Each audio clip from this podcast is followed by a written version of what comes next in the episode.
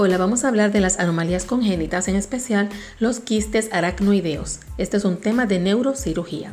Comencemos con los quistes aracnoideos intracraneales. Son anomalías congénitas que suelen formarse en la fosa media, el ángulo pontocerebeloso, la región supracelar y la fosa posterior generalmente constituye un hallazgo incidental.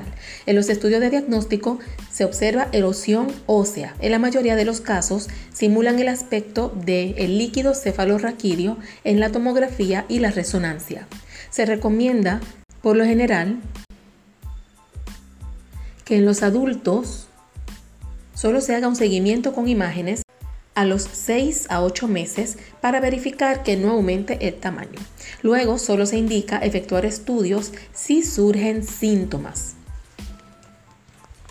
Así que ya sabemos que lo que se hace es observar en los quistes aracnoideos intracraneales. También se denominan quistes leptomeningeos, pero no están relacionados con los leptomeningeos postraumáticos. Estas últimas son fracturas del cráneo en crecimiento ni con infecciones, sino que son lesiones congénitas originadas durante la embriogénesis como consecuencia de una ruptura de la membrana aracnoidea. Son quistes intraaracnoideos que contienen líquido de aspecto idéntico al líquido cefalorraquídeo. No tienen comunicación con los ventrículos ni el espacio subaracnoideo. Puede carecer de loculaciones o presentar tabiques. Es habitual que el revestimiento interno de estos quistes esté compuesto por células meningoteliales que contienen antígeno de membrana epitelial, pero no antígeno carcio embrionario. Por otra parte, también puede formarse en el conducto raquídeo. Se ha denominado síndrome de agenesia del lóbulo temporal a los síntomas generados por los quistes aracnoideos de fosa media. En la actualidad este término está en desuso, ya que se sabe que los hemisferios cerebrales tienen volumen similar. Según sus características histológicas hay dos tipos de quistes, los aracnoideos simples y los que tienen revestimiento más complejo. Los aracnoideos simples es donde la membrana aracnoidea está revestida de células que probablemente liberen líquido cefalorraquídeo de forma activa. Generalmente los quistes de la fosa media son de este tipo.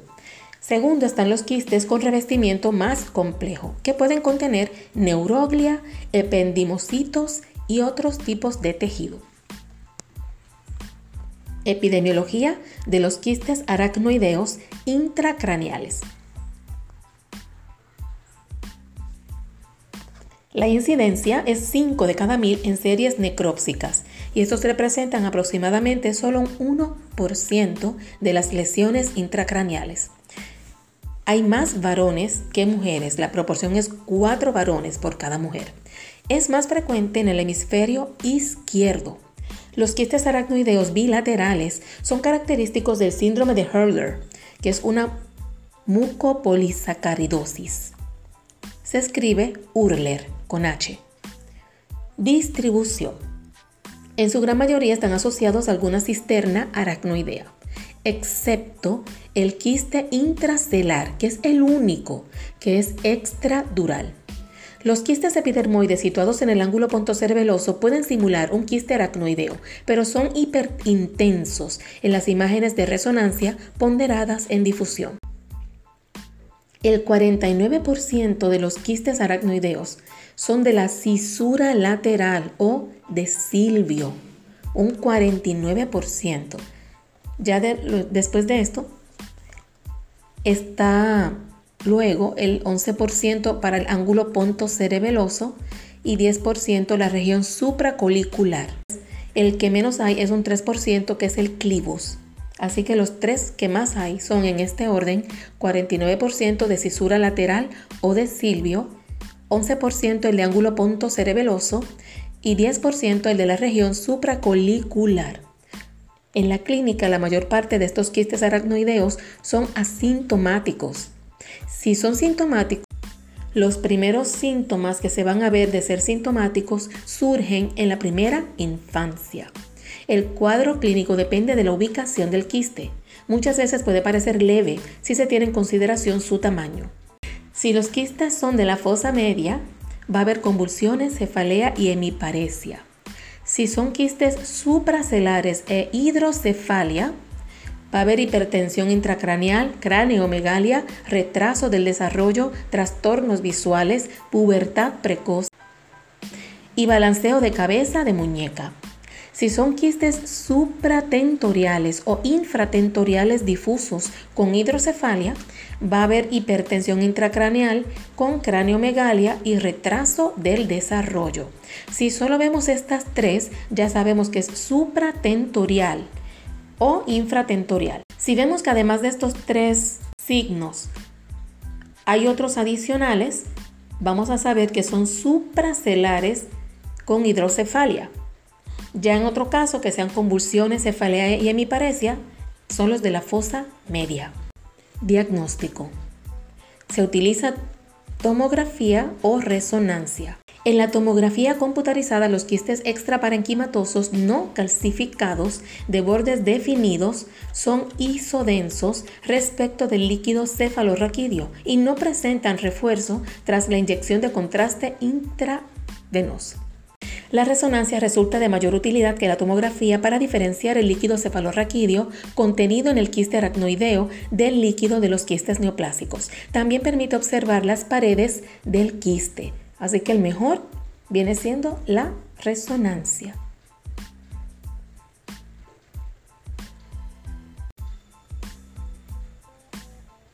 La cisternografía y ventriculografía se realizan con contraste yodado o algún marcador radioisotópico, pero su resultado es inconstante.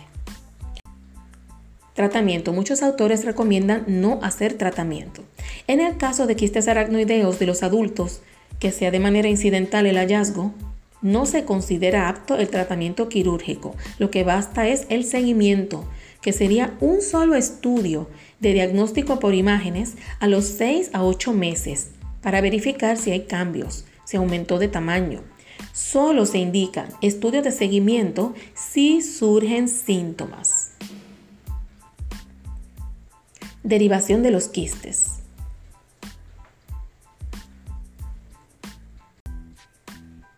es probable que la derivación sea el mejor tratamiento global.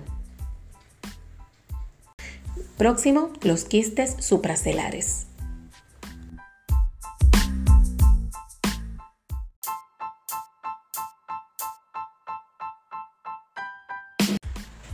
Los tratamientos propuestos para los quistes supracelares se recomienda el tratamiento de resección transcallosa, ventriculocistostomía percutánea o abordaje subfrontal. Evolución suele ser incierta aunque el tratamiento sea satisfactorio. Quistes aracnoideos raquimedulares. Casi todos los quistes aracnoideos raquimedulares se forman en la porción posterior de la columna dorsal. Si la ubicación es anterior, lo más probable es que se trate de un quiste neuroentérico. En su mayoría, estos quistes son extradurales y en ocasiones se les considera divertículos aracnoideos, los que pueden estar asociados a cifoescoliosis juvenil o distrofia medular. Estos son los aracnoideos raquimedulares. Los que son de tipo intradural pueden ser congénitos o secundarios a infecciones o traumatismos. Es habitual que sean asintomáticos, aunque tengan un volumen importante.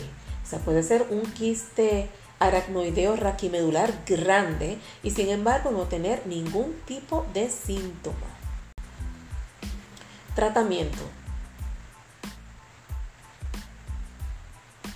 En los casos en que esté indicado tratarlos, se hacen procedimientos percutáneos guiados mediante resonancia o tomografía que suelen necesitar contraste intratecal para delimitar el quiste. También se hace punción aspirativa y punción mediante fenestración. Aparte de procedimientos percutáneos, también se puede hacer resección quirúrgica a cielo abierto o fenestración.